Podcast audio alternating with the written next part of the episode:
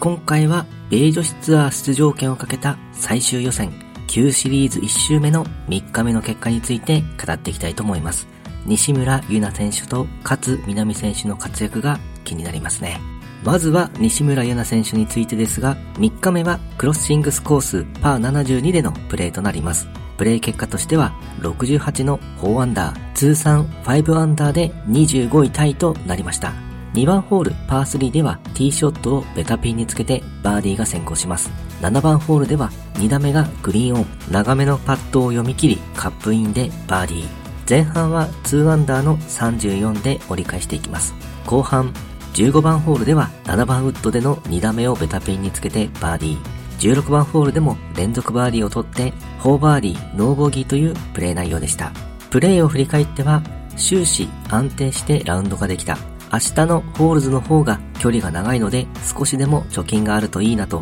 プレイしていた。というコメントをしており、最終日に向けては明日の方が厳しい戦いになるので、しっかり耐えて落ち着いて一日頑張りたいと意気込みを語っていました。3日目、ノーボギーというプレーで、ついにスコアを大きく伸ばしてきました。初日と2日目は、ショットがあまり良くなく、スコアメイクできなかったようですが、テイクバックでアウトサイドに上げることを意識して、徐々に良くなってきているようです。最終日は西村優奈選手の飛距離だと苦戦を強いられてしまう距離の長いホールズコースとなるので勝負どころになってくるかもしれません。ただ今の調子ならいい結果を出してくれるのではと期待しています。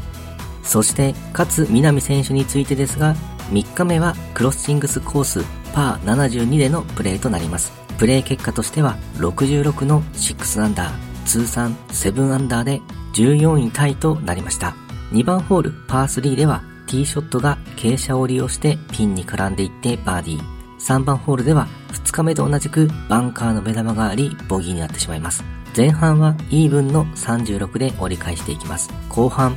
10番ホールでは悪いラインの2打目をピンそばにつけてのバーディー。12番ホールでは2打目をバックスピンであわやカップインかというショットでバーディー。15番ホールパー5では3打目のバンカーショットからピンに寄せてバーディー。16番ホールパー3では2オンに成功し、イーグルパットがショート。長めの微妙な距離が残ってしまうのですが、このパットをしっかり決めてバーディー。17番ホールでは難しいラインのロングパットを決めて3連続バーディーとなります。7バーディー、1ボギーというプレー内容でした。プレーを振り返っては、後半からショットもパットも良く波に乗れたとコメントをしていました。最終日に向けては積み重ねていくことが大事なので明日も楽しくラウンドできたらと意気込みを語っていました。ようやくビッグスコアが来ましたね。初日と2日目のプレー内容を見ているとこのくらいのスコアは出してもおかしくないと思っていましたが、ようやく結果が出てきました。3日目は持ち味のドライバーの飛距離を活かして、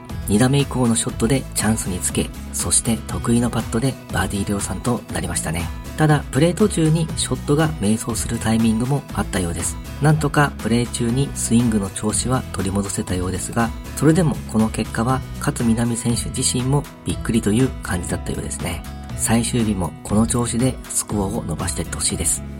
そして、大西ゆり選手についてですが、3日目はクロッシングスコースパー72でのプレーとなります。プレー結果としては67の5アンダー、通算5アンダーで25位タイとなりました。5バーディーノーボギーというプレー内容です。プレーを振り返っては、リズムよく18ホール回れた、楽しく回れた、会心のショットは16番ホールの3打目でピンに直撃したショットでした。とコメントをしていました。最終日に向けてはアンダーパーで回りたいと意気込みを語っていました。大西ゆり選手もビッグスコアが来ましたね。西村優奈選手や勝みなみ選手と変わらない順位で戦っているのがすごいです。3日目のプレーではギャラリーもいたようで、いいプレーに対しての声援も力になっていた感じでしょうか。インタビューの表情も明るく、最終日も期待ができそうです。頑張っていってほしいですね。はい、今回は Q シリーズ1周目の3日目の結果について語ってみました。今回もゴルフの話がたくさんできて大満足です。それではまた。